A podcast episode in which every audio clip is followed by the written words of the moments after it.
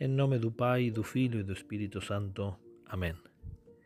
Sou o Padre Andrés e nesta segunda-feira meditamos o Evangelho de São João, o capítulo 14, os versículos 21 al 26.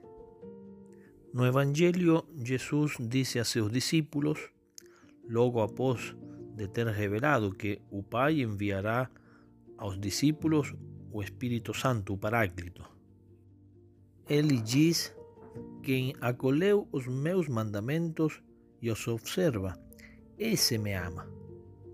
Ora, quem me ama será amado por meu Pai, e eu amarei e me manifestarei a ele.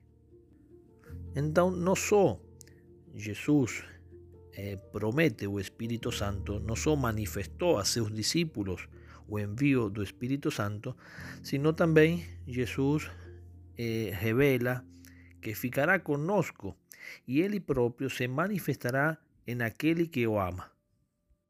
Santo Agostinho diz que para que ninguém pensasse que quando Jesus lhe diz que enviará o Espírito Santo, não pensassem que Jesus seria sustituído pelo Espírito Santo e já Jesus não estaria mais com os discípulos é que lhe diz: Não vos deixarei órfãos.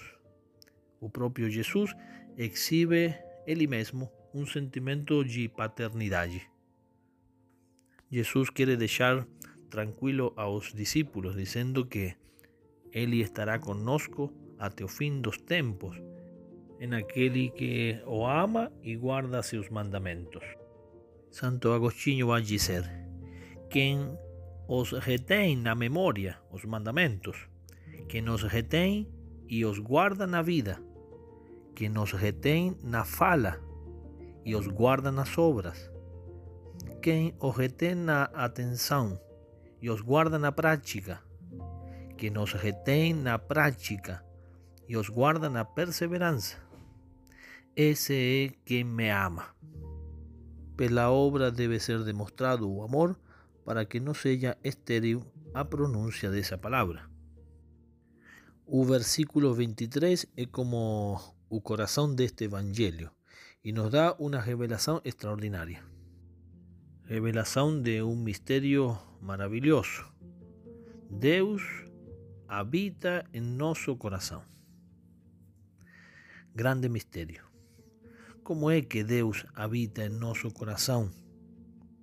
E o que São João quer, quer falar é uma habitação diferente aquela presença de Deus no coração enquanto Criador.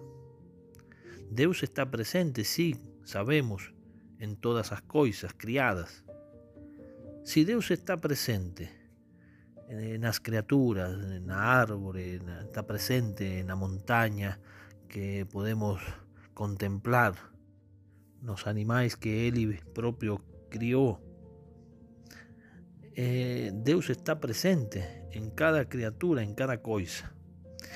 Con razón, va a estar presente también en ese sentido en cada criatura humana, que es la criatura más perfecta de Deus, que es una creación a imagen y semejanza de Deus en cualquier ser y también en cualquier ser humano está de alguna manera a presencia de Deus, a presencia de Deus como criador, ya que cuando Él cría continúa sustentando todas las cosas. A presencia de Deus está de modo íntimo mantendo o ser de cada cosa. De tal modo que podríamos decir que si Deus eh, se durmiese un segundo, cuando él acordaría, teria desaparecido todas las cosas. Ya no habría más nada. Y eso porque a ação criadora de Deus é que faz manter o ser das coisas. Mas aqui, neste evangelho, eh, o que São João quer dizer e se refere é de outro tipo de presença. Uma presença más íntima que aquella presencia de Dios como criador. Es una presencia de amor, é uma presença de amizade. O melhor comentário sobre este versículo é o, o próprio João, mas esta vez no Apocalipse, que vai dizer sobre essa relação de amizade. Eis que estou à porta e bato. Se alguém ouvir a minha voz e abrir a porta, eu entrarei na sua casa e faremos a refeição. Aqui podemos ver como três estágios nessa amizade com Deus. Um primeiro estágio seria o estágio inicial da fé, que podemos ver nas palavras do Apocalipse: Eis que estou à porta e bato. Se alguém ouvir a minha voz e abrir a porta, eu entrarei na sua casa e faremos a refeição. Esse estado inicial da fé é a acolhida da palavra de Deus, é acreditar em aquilo que Ele nos ensina, é guardar a sua palavra.